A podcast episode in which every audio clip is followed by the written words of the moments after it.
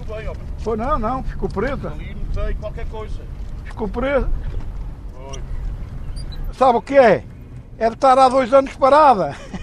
Assim não olhou, não. Nada, nada, nada. Ah, homem. Isto vai ficar aqui já que está na água. Porque aqui também há peixe. Quando há, não é?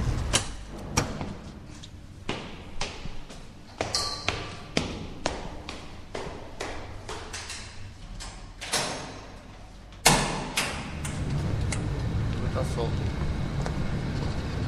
Ali um pequeno, pequeno cais, mas o mais antigo é aquele que está ali, que é o Cais da Matinha, onde nesta altura estão lá dois navios, que é o Porto e o famoso Funchal. Repara que ali estão os pescadores. Normalmente vêm bem cedo, Pois, venho à procura dele. passam ali horas. Agora, por exemplo, a altura de dar um, o alforrasco, que é um, um peixinho pequenino, para fritar, com arroz de tomate, é muito bom. Eu estou naquele pontãozito ali, mais à frente. Aí a partir de fevereiro, março, abril, aí já começa a dar uns rebolinhos. Américo e Pedro passam ali horas. A gente está a engordar o peixinho. É. Depois eles Agora, começam a engordar quando a durante, maré estiver cheia, aí ele aparece aí. durante uns dias e depois nós apanhamos. Aqui de cima é é fácil apanhá-los. Somos todos amigos. Aqui a gente está-se toda bem. Está tudo boa gente. Daqui de cima também consegue-se ver um apoio que os pescadores têm, que é uma loja aqui embaixo que vende isco. Tem uma máquina no exterior em que tu metes uma moedinha e tiras o isco fresco. Tiras lá, isco fresco.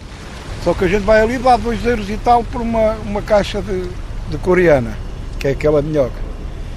E, e se apanhar aqui estes bichinhos, olha, É para estar a comprar isco, coreano ou ganso.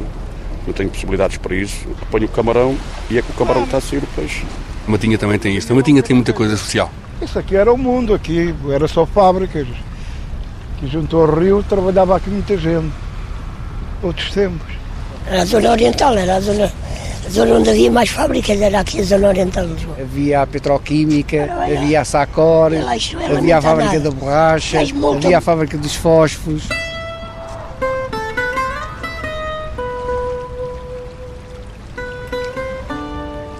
Na segunda metade do século XX, a Matinha foi uma importante zona industrial.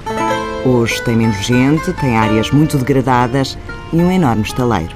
Sim, qualquer coisa, se não me apercebi bem o que é, mas que é uma grande obra é. Um novo condomínio tem construção. José Manuel Cabo está na TSF desde sempre. Depois da rádio mudar-se para a Matinha, nos dias agitados da Expo, fez uma descoberta. Um dia descobri que havia aqui um terraço que era proibido ficar acima, a não ser que se tivesse uma autorização especial. Eu, durante algum tempo, batalhei para ter essa autorização com, com o responsável. Ele depois percebeu que eu não vinha aqui fazer nada de mais a não ser guardar algumas memórias de fotografia. E é deste terraço que, nos últimos 15 anos, tem captado as transformações na zona oriental de Lisboa, a cada nascer do sol. Isto é um nascer do sol magnífico. Nunca é igual. Junto ao rio, quando se volta às costas ao Tejo, lá está o estaleiro. Estão a pensar em fazer aqui, eh, pôr aqui areia, fazer o passeio novo. Isto depois destas obras todas estarem concluídas. Isto merece até mais bonito este espaço. Lucas e Armando são mais dois reformados que passam os dias a olhar o rio. Sempre. Nunca falha. Mais à frente, sozinho, António faz as contas à maré. Agora está tá na vazante, agora é para enchente. Enchente vai, a gente normalmente vem sempre um peixinho, coisa assim. E tenho apanhado aí uma, umas cravinazinhas daquelas pequenas, ou uns rebalos, e uns alforrazos, pronto, e vou passando assim o tempo. Agora tenho apanhado camarão. O camarão que é essa aí, Eu já fui multado aqui. Já apanhei uma multa de 110 euros e 20 cêntimos.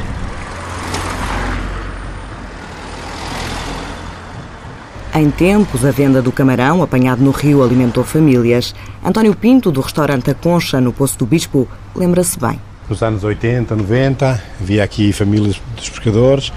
Portanto, viviam aqui do, do camarão, desse camarãozinho pequenino que apanhavam aqui. Depois nós comprávamos na altura e comercializava-se e vendia-se bem esse camarãozinho. Passaram 30, 40 anos e esta zona da cidade tem seguido as regras da maré, da enchente à vazante, como um rio. Essa zona aqui foi sempre uma zona assim industrial com muita gente. Eu estou aqui há 37 anos, estou a falar nos anos 80, 90. Depois até 2000 eh, também mexeu um bocado com a feira, com os preparativos da ponte. Pois o ponto mais baixo foi mesmo em 2007, 8, 9, 10, 11. Eu, a esta altura, meio-dia, cheguei e estava cheio de pessoas. Foi a seguir ao 25 de Abril e começou-se a dar cabo disto tudo. Deu-se cabo de uma guerra, quando estava ali a trabalhar, à volta de 3 mil pessoas a trabalhar. O Abel estava à volta de 2 mil pessoas aqui a trabalhar. O Sabão estava com algumas 4 mil pessoas a trabalhar. Deu-se cabo disto tudo. São saudades o que sente António, o russo do Poço do Bispo, como é conhecido. Oh, pai, isto era tão bonito. Antes, até havia um cinema. No prédio onde eu nasci, na rua direita de Moravila. A gente chamávamos os Chagas, era o popular. Eu queria aqueles filmes de aventura que havia antigamente, né? Os cowboys, o zorro, e faixa e flecha, o trapézio, é, há muitos anos. O Bruto Lancaster, o Gramado, o Rio. Viu-os ainda pequeno, tinha oito anos. Quando cresceu, ganhou outros rituais. Eu chegava ali e dizia assim, quero um caldinho. Muita gente não sabe o que é um caldinho, não é? Caldinho era um café de saco, punho canela e punho um bocadinho de bagaço. E a gente bebia, aquilo dava uma força muito grande. Agora, aos 75... A única coisa que como deve ser é o Clube Oriental de Lisboa, que é o meu clube. É aqui, aqui em frente, gosto muito dele. Sou sócio há 50 anos. É lá que passa boa parte dos dias, mas ainda é cedo para lá ir. Não estou a ver ninguém, está tudo a almoçar. No restaurante Café Velho, José Almeida e Manuela Amorim esperam os clientes e desfiam memórias. Pronto, isto era um era um de gente aqui, isto eram uns que vinham, outros que saíam. E aqui milhares e milhares de pessoas aqui. Não havia lugar para todos. Agora é ao contrário, agora há lugares a mais. Foi como morte lenta, tem-se tem andado, tem andado, tem andado a morrer aos bocadinhos. Cheguei a atender aqui os administradores do Olavo Cruz, da Fábrica dos Computadores, da Niocel, a moto que mandava no material de guerra, atendi-os várias vezes, os donos aqui do Abel Pereira Fonseca, pessoas que, que a gente atendia. Havia aqui também o, os transportes Pedrosa, lembro bem do Sr. Arturo Pedrosa, que é pai daquele sujeito que é agora um dos investidores da TAP. Lembro bem disso, lembro bem dele. Devia ter aí, naquela altura, meus 18 anos. E estive ali até aos 20, por isso estamos a falar nos anos 60. O meu pai já deveria ter uns 20 caminhões por aí. Na altura a empresa era pequenina, no fundo estava lá o meu pai, que também tratava da, da atividade, e estava eu, um contabilista, que tesoureiro, mais nada, havia três, quatro pessoas, não é? E havia um mecânico, não é? Foram os primeiros passos de Humberto Pedrosa. Aos 20 anos, em 67, foi quando o meu pai comprou a Barraqueiro, porque a Barraqueiro não pertencia à nossa família, era de outra família. Foi quando comprou a Barraqueiro e eu vim tomar conta do barraqueiro e o meu pai continuou com a atividade do transporte de mercadorias. E Humberto Pedrosa voou. Ao longo dos anos fez investimentos em várias áreas do transporte até chegar aos aviões. Espero que acabe nos aviões. Sem ser aviões só se fosse barcos, mas não, não me entusiasma. Dos tempos do Poço do Bispo, recorda uma história que o pai repetia. Havia um amigo do meu pai, que eu agora não recordo o nome, que tinha um grande armazém de vinhos, próximo das instalações do meu pai. O meu pai de vez em quando ia até lá, o armazém, conversava um bocadinho e, e diz o senhor para o meu pai, ó oh, Pedrosa, sabes, olha, teve aqui um cliente hoje de manhã que veio provar os vinhos. E eu comecei-lhe a dar aqui pá, dos vinhos, dos melhores vinhos que eu tinha e tal. Ele reclamava, achava uns achava que ácidos, outros não sei o quê, ia sempre pondo algum problema caseiro no vinho, não é? E eu já estava farto dele, então levei-o lá ao fundo da adega, onde eu tenho o vinho lá feito a martelo, né? e dei-lhe a provar um, vinho feito a martelo, e disse, ah, este é que é bom e tal.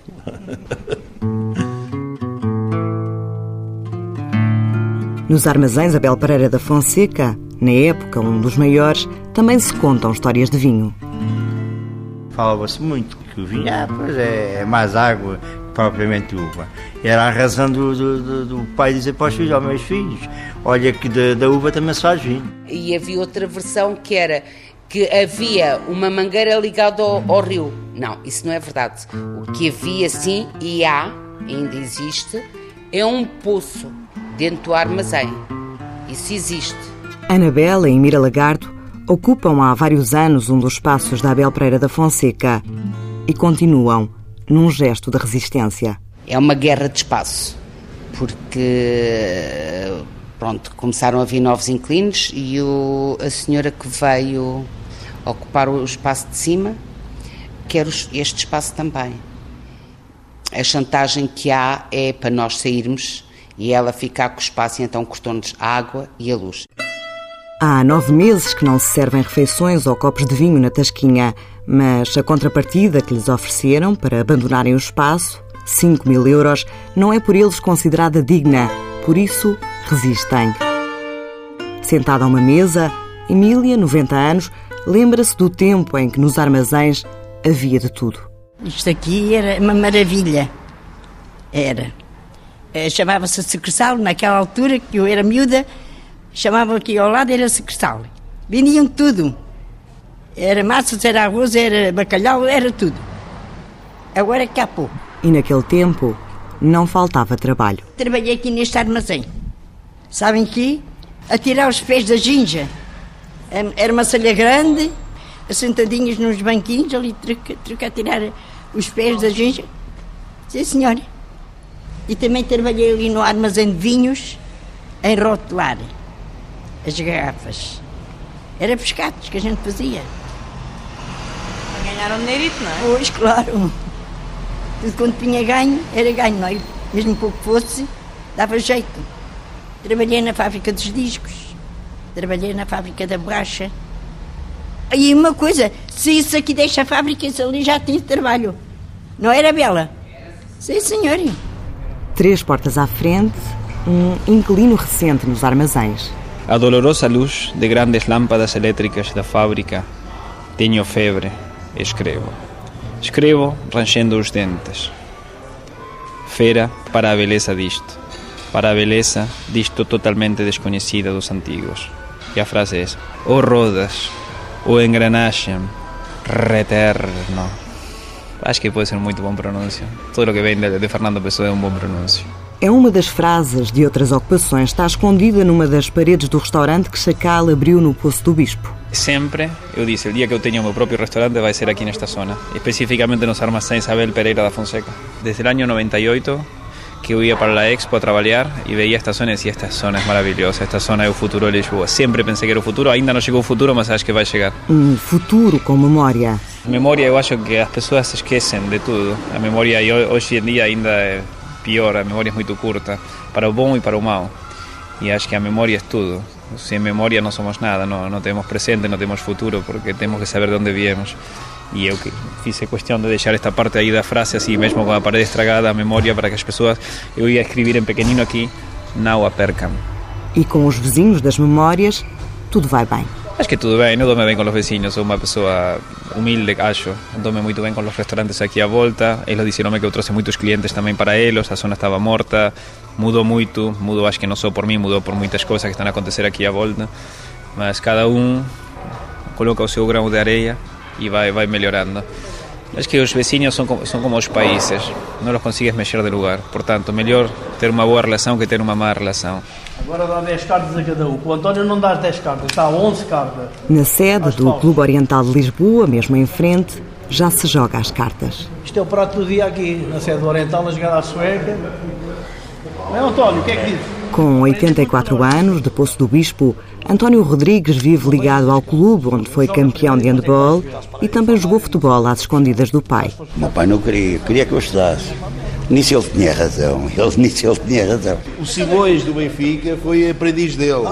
António Simões, é verdade. as caras. E o Simões do Benfica trabalhou comigo também no material de guerra. Foi meu aprendiz. Cheguei aqui no Oriental, fui aprendiz dele. Ele estava a trabalhar comigo ali na fábrica hein? e recebeu dois postais, um para ir ao Sporting treinar e outro para ir ao Benfica treinar. Hein? Vai ao Sporting, não tinha altura, mandaram-no embora. Vai ao Benfica, não tinha altura, mandaram-no embora. hein?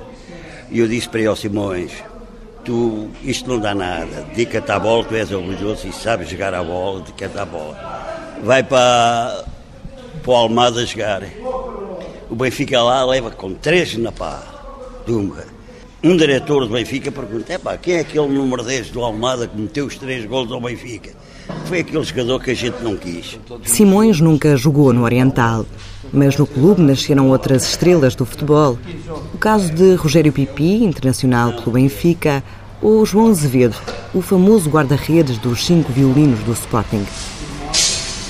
Houve tempos em que era complicado para as outras equipas passar na azinhaga dos alfinetes a caminho do estádio do Oriental. O autocarro não ia lá acima, que eles tinham que subir sempre à azinhaga dos alfinetes, que é o que está a. Aquilo era. paravam ali muitas lavadeiras, aquilo era. Depois havia muita rivalidade entre certos e determinados clubes. De maneira que logo à entrada eles começavam a perder porque elas davam-lhes com as toalhas e o que tinham molhadas na cara e não sei o quê. Mas isso foi os tempos bons do Oriental. Momentos de boa memória para António Marques, fervoroso adepto de um clube que nasceu de uma fusão. Chelas, Marvilense e Foz. Um deu o campo, o outro deu os jogadores e o outro deu a sede.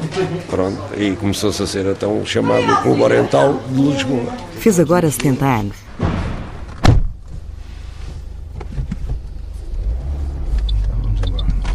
Mário Coelho conhece bem a zona da Matinha, Poço do Bispo e Braço de Prata. Estes terrenos onde está a TSF eram só terras. Uh, não havia nada. Havia a fábrica dos discos ali, a tabaqueira aqui, mas isto aqui era só terras onde, onde chegava a bola. Os miúdos de, aqui da zona vinham todos para aqui jogar a bola. Exatamente o sítio onde agora trabalha. E não muito longe da fábrica de materiais de guerra, onde esteve como aprendiz, tinha 14 anos estava numa oficina que era uma oficina de manutenção, que era a eletricidade. Uma oficina de eletricidade, onde se, reparavam-se máquinas, eh, fazia-se instalações elétricas, inclusive as armas eram afinadas aqui. Quando as armas iam, eh, saíam daqui, já iam afinadas. Portanto, nós íamos reparar algumas máquinas que até afinavam as armas. Portanto, aqui dava-se tiros todo o dia, não é? De manhã à noite eu adormecia quase a ouvir tiros e acordava a ouvir tiros porque eram as armas que se estavam a afinar. O som das armas há muito que foi silenciado. E no edifício sede da fábrica Braço de Prata há agora um espaço de cultura. Como se pode ver, temos aqui muitas paredes para expor telas, Agora temos uma exposição de um coletivo de Espanha que fez uma exposição que ocupa várias salas chamada Infernofilia. Temos ali o catálogo. Aquele ovo é de onde saiu uma bailarina de dança Butô. O filósofo Nuno Nabais é o pai desta nova fábrica. Quer fazer dela um exemplo. Há muita gente que vive desta fábrica. Há muitos músicos que só continuam a ensaiar ou que voltaram aos ensaios sabem podem vir tocar aqui. Passaram por aqui mais de 700 bandas musicais em nove anos. Fizemos mais de 600 exposições de artes plásticas. Os artistas que expõem vendem as suas obras. Portanto, eu quero que isto se mantenha justamente como um quase um offshore de ideias, de experiências artísticas que se torne exemplar. Ideias que já indignaram e, alguns e visitantes. Logo quase no início, um grupo de operários velhinhos entrou aqui e perguntou, mas o que é isto aqui? Isto, isto agora é um, um bar, é uma livraria. Isto devia estar encerrado, devia estar selado como um mausoléu, porque por estas paredes escorre sangue, disse um deles. Sangue como? Sei se o senhor não sabe que isto era o lugar de muitas lutas operárias e como nós tínhamos um duplo estatuto, sindicalizados e trabalhando para o exército, era considerado traição à pátria qualquer movimento de rebelião ou transgressão aqui dentro. Portanto, os nossos colegas simplesmente desapareciam. Portanto, escorre sangue para estas paredes. É um crime estar transformado num bar, com música, isto é um desrespeito pela história dos operários. Mas eu sei que enquanto esta fábrica existir, enquanto houver pessoas que se lembram do que aqui aconteceu, haverá pessoas que mantêm a memória de que isto está ligado a muitos esqueletos e que há muitas histórias por contar e por investigar em torno da Farbas Prata. Quando eu entrei, 68, lá, era muito miúdo, mas já me apercebi de algumas coisas. Começou-se a sentir alguma tensão, sei lá, 71, 72, sei lá, lembro-me de uma greve no tempo da primavera marcelista, sei lá, que aumentou, acho que com a crise do petróleo, aumentou tudo, por causa do petróleo e as pessoas precisaram ganhar menos e que se fez uma greve. E lembro-me de chegar aqui uma série de autocarros, 54 lugares, e a PID aqui e isto, não posso precisar, 72, 71. Quem fizesse greve estavam a pôr pessoas dentro de, de alguns autocarros para irem responder porque é que estavam a fazer, porque é que, mesmo com miúdo, mas lembro-me disso perfeitamente.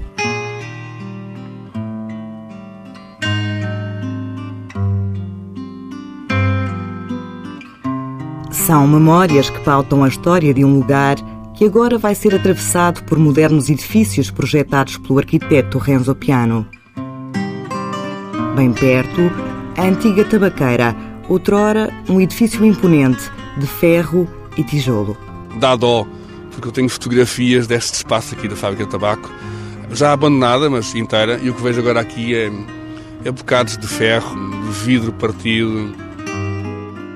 É um edifício em profundo estado de degradação, com promessa de vida. Faz parte do projeto que está aprovado ele ser eh, reabilitado e ser eh, reconstruído em termos iguais, aliás, àqueles que existiam anteriormente, dado o seu valor e o seu património. Fernando Medina, o presidente da Câmara de Lisboa, veio até à Matinha falar dos planos da autarquia para esta zona da cidade. Quanto ao edifício da tabaqueira, já sabemos, fica de pé. Pois vai ser deslocado aqui uns metros para a frente. De pé, mas uns metros à frente para que os futuros moradores do condomínio de Braço de Prata possam admirá-lo. Depois de ter estado vários anos embargada, a obra avança. Esta obra conheceu as vicissitudes do mercado imobiliário e depois da crise financeira de 2008, que teve um impacto muito grande sobre a economia e sobre a cidade.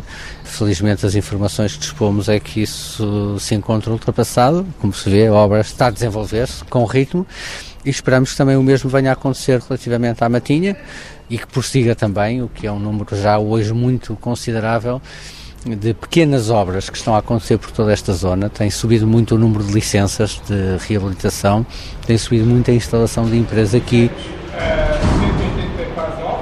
Novos espaços, vida nova. O meu nome é Patrícia Henrique, sou gestora de eventos da empresa Show People, uma das habitantes do espaço que nós chamamos de UD. O meu nome é Rui Sobral, eu sou o Head of Creative Technology da Common. Somos atualmente três empresas aqui que fazem parte do mesmo grupo, a Common, que é a agência de comunicação, a Build Up Labs, que é uma startup studio, e a Show People, empresa de eventos.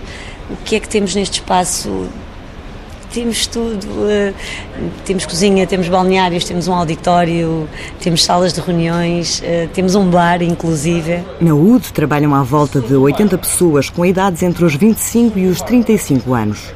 Sobre a Matinha, pouco sabem. Tenho alguns problemas em lidar com o facto de estar numa zona que para mim não é muito Lisboa. Estar aqui não é, não é vir para Lisboa, é, é vir para a Matinha. Mas a Matinha está a mudar. Estão a vir para aqui muitas coisas novas de pequenas empresas que procuram aqui eh, ainda as condições eh, mais acessíveis do ponto de vista de rendas e, e de condições do que noutras áreas da cidade. As rendas nesta zona da cidade são das mais baixas, tanto no que toca a espaços para escritórios como para habitação.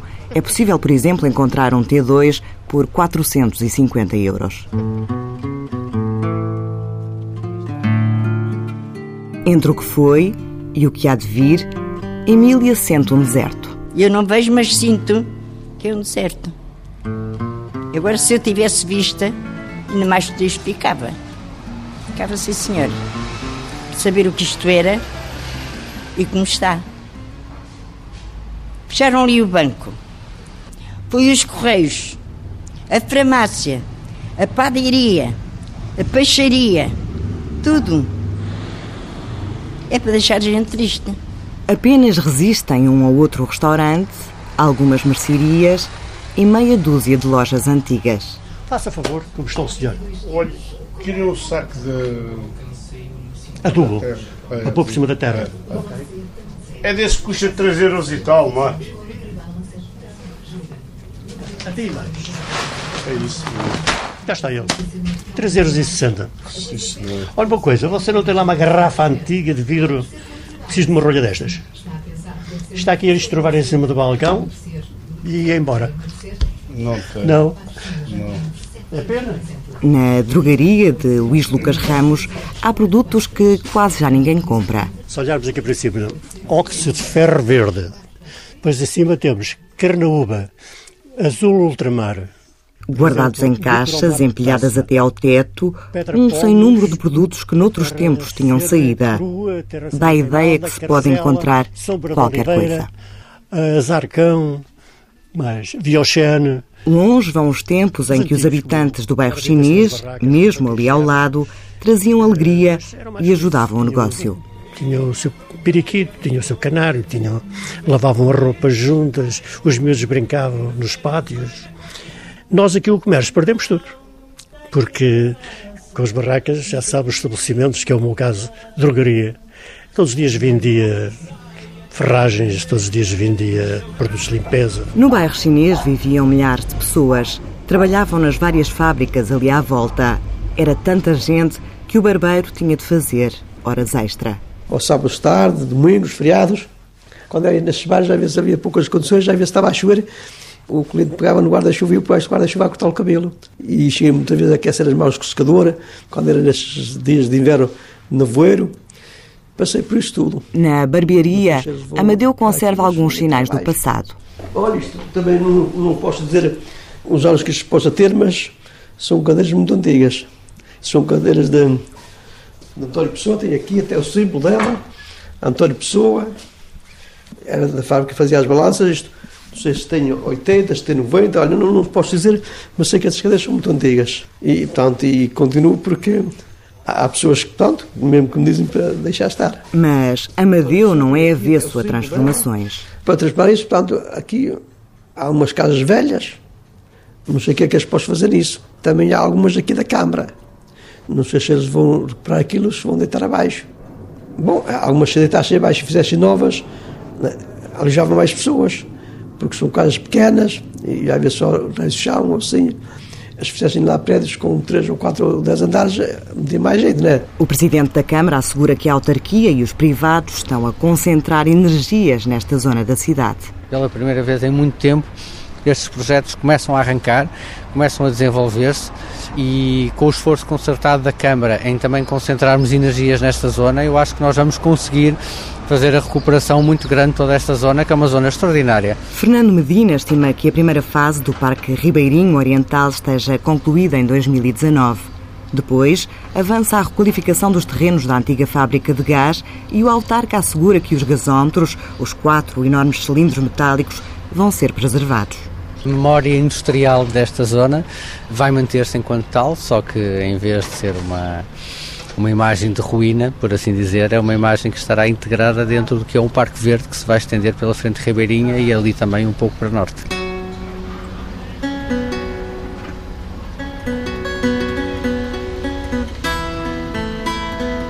A transformação ainda agora está a começar e Vítor tem na debaixo de olho. As retroescavadoras já deitaram abaixo os muros que da porta da oficina o impediam de ver outras cores. Já vi rosas, e agora estou a ver pedras, mas se calhar o futuro, como dizem que vão construir um jardim, com certeza começarei a ver outra vez rosas e outras flores. Também não podemos continuar sempre na mesma, não é? Haja evolução que seja favorável. Evolução que não é favorável é que não interessa, mas aquela que é tudo para o crescimento da zona, para o crescimento de muita coisa, das pessoas, para o seu bem-estar, pois eu acho muito bem que se faça evoluções. Tenho que esperar para ver. Era de evolução que falava a ode triunfal.